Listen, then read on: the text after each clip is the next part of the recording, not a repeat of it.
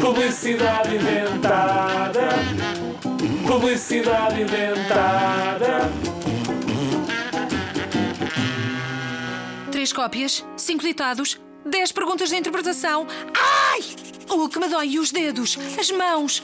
Era tão bom que existisse uma caneta que escrevesse por mim.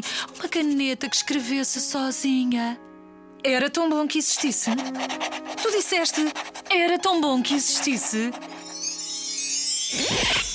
Existe! Ainda não sabias? Funciona assim: colocas a caneta à direita ou em cima do papel.